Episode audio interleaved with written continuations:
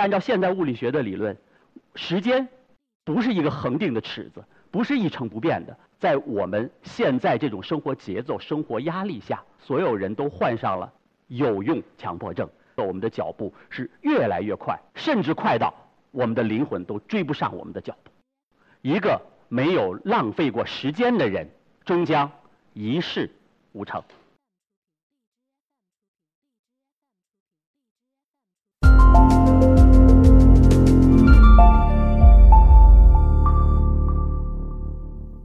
大家好，我是 EcoTalks 讲者文征，我是教外语的，而且我教的是意大利语。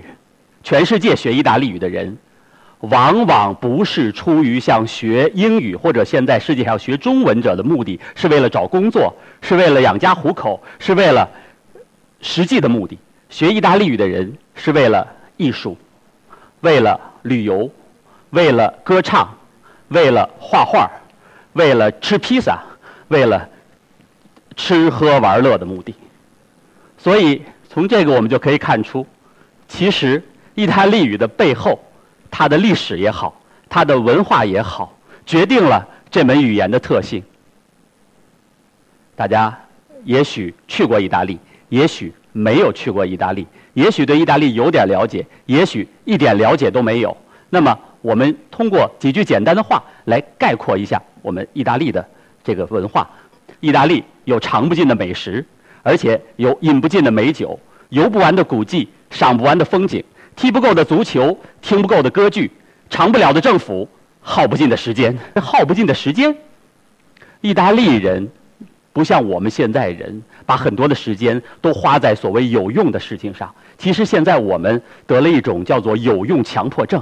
不管是老师教学生，还是家长教孩子，都说要把时间花在有用的事情上。但是我不知道，可能意大利人的时间比我们过得慢，比我们更充裕，所以他们把时间都花在一些看我们看似没用的事情上，或者我们看似消耗时间、消耗生命的事情上。比如，他们可以花在吃上。我们看桃心形像蛋糕的那个东西，叫做提拉米苏，提拉米苏。这是意大利语，“dira” 是拉拽的意思，“mi” 是我，“su” 是上去，意思是吃了以后能让我提神儿，把我带上去。一提到葡萄酒，大家都认为法国的最好，其实连法国人自己都承认，意大利托斯卡纳的葡萄酒要比他们的葡萄酒好喝得多。还有意大利人每天离不开的咖啡。而且意大利人喝的咖啡并不是美式咖啡，意大利人喝的咖啡是特浓的 espresso，或者是 cappuccino。判断一个人是不是意大利人，你就要看他喝咖啡的时候到底是坐着还是站着。他走进咖啡馆要一个咖啡，在吧台前一饮而尽，转身就走，这是意大利人。如果要了一杯高高的咖啡，满满的咖啡往那一坐一下午，肯定不是意大利人。最关键的一点，意大利还有什么？在人类文化遗产中，欧洲所有国家的人类文化遗产让意大利占去了百分之六十。比如说，有著名的阿马尔菲海岸，有文艺复兴的发源地佛罗伦萨，还有著名的水城威尼斯，还有古罗马。这个大家也都认识，古罗马的地标性的建筑斗兽场。其实说斗兽场不太恰当，它不光是斗兽，也可以人与人斗，兽与兽斗。如果把那些拱门都封闭起来的话，把里边注上水，还可以传一传道。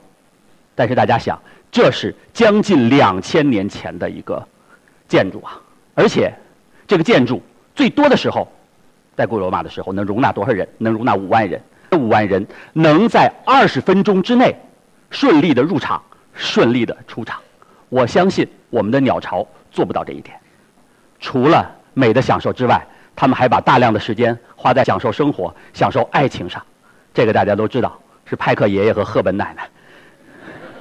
在五十年前、六十年前了，应该他们在罗马拍的电影。其实这也是意大利人生活的日常。有的人说意大利人非常浪漫，一个漂亮的女孩如果走过街头的话，很可能会赢得一阵的口哨声。但是你不要担心，那不是流氓，只是一种由衷的赞叹。我在一九八六年的时候，当时我们的快餐业刚刚风起云涌的开始遍及全球。早在那个时候，意大利人就开始提出我们不要快餐，我们与之相反，针锋相对，我们要 slow food，我们要慢餐，只以本土的食材。如果这个东西不是本土的，我们不用，而且用当地最传统的烹饪方法，经过精心的烹制，给你端到餐桌上，让你慢慢的享用这种 slow food。那么这个 slow food 的运动现在已经遍及全球。你看，意大利人把时间都花在了这个上面。那么，难道他们的时间会比我们更长吗？我最近翻了一本书，就是卡罗罗威利的《七堂极简物理课》，作者是一个意大利人，而且这个卡罗罗威利非常了得，有一个词大家耳熟能详——引力波。那么，这种圈量子引力理论，恰恰是他和其他的一些科学家共同创立、共同发现的。那么，这个科学家他是意大利人，他以意大利人的视角，一开始在书中。没有讲物理，而讲了一个故事，谁的故事呢？是现代物理学之父爱因斯坦的故事。他说什么？爱因斯坦在他上高中的时候，度过了一年无所事事的生活。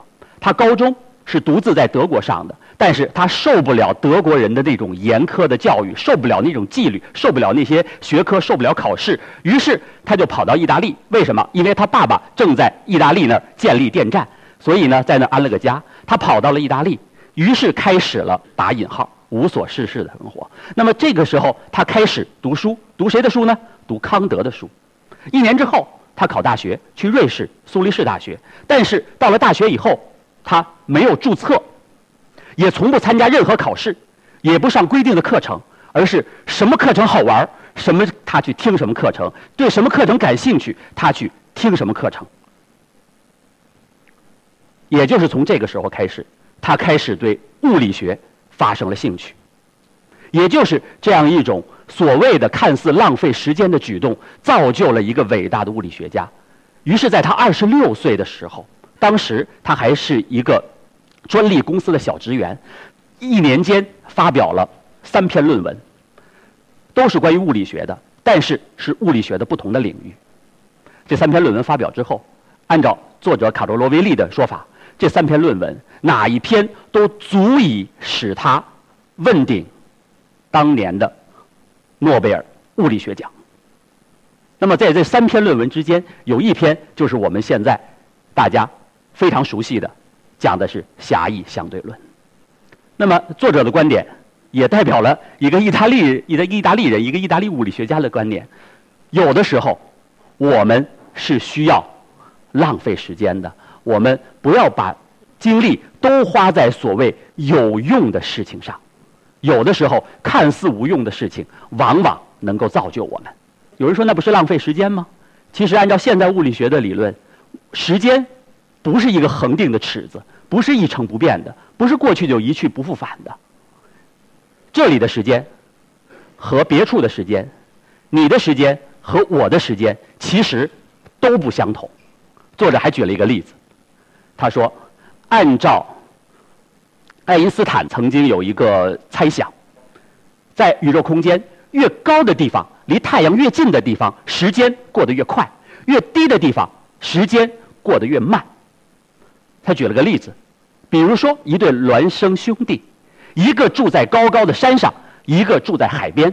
那么过了一段时间，当他们两个再度相遇的时候，就会发现山上的兄弟。要衰老的比海边的兄弟更快，你看，时间其实按照爱因斯坦的说法，是在宇宙中发生了弯曲，发生了变形。对于你，对于我，都是不一样的。那么这时我想起了另外一个物理学家，是一个美国人，他叫莱特曼。他在二十多年前也用了这个理论，写了一个小说，叫做《爱因斯坦的梦》。他说，离地心越近的人，可能时间消失的就越快。离地心越远的人，时间消失的就越慢。于是，在瑞士的一个地方，人们纷纷的搬上了山，搬上了阿尔卑斯山。那么，搬上山还不够，有些有钱有势的人，他们把房子搭在了高高的柱子上，搭在了高高的桅杆上，像鸟巢一样。虽然那里空气稀薄，缺吃少穿，而且那里。房屋的密度、人口的密度很大，但是他们还以我的房子建得高，我可以俯瞰你，我可以比你节省零点零点几几几几秒的时间的寿命，把它看作一种我们成功的标志。但是往往有一些人，他们不顾这种约束，或者不顾这种这不顾这种能够延长生命的这种做法，他们觉得上面太挤，空气太稀薄，太没有意思。于是他们就纷纷的下山，在山脚下享受草地，享受森林，享受充足的氧气和空气，享受海水，享受那里丰富的食品。当然，山上的人会看不起这样的山下的人，认为他们在消逝生命，认为他们在消磨时间，甚至久而久之，山上的人都不许自己的子女和山下的人的子女进行来往，而山上的人把这种受苦、把这种稀薄的空气、把这种缺衣少穿当做自己的一种修行，还在延续，而各种滋味只有自己知道。这本书中还提了一件事情，就是爱因斯坦。有一个很好的物理学家的朋友，这个朋友叫做米盖勒贝索。他在去世的时候，爱因斯坦给这个人的妹妹写了一封信，为了安慰他，就说像我们这样相信物理学的人是没有过去、现在和未来之分的，他们只是一大块而已。所以，我觉得在我们现在这种生活节奏、生活压力下，有的时候我们真的所有人都患上了。一种叫做有用强迫症，往往要把时间都花在有用的事情上，而且我们的生活节奏、我们的脚步是越来越快，甚至快到我们的灵魂都追不上我们的脚步。这个时候，我们是不是能够参考一下别人生活在古罗马的那个氛围中的意大利人，他们是如何处理时间的？他们的时间并不一定比我们都充裕，但是换一种角度，换一种生活态度，可能我们。就会有另外一个世界，可能我们就会像那些山下的人一样，虽然我们的生命失去了零点零几秒的时间，但是我们的生命的广度或者我们生命的浓度要比山上的人更好。我想重温一下《七堂极简物理课》作者卡罗罗维里的一句话，他说：“一个没有浪费过时间的人，当然是打引号，终将一事无成。”好的。谢谢大家。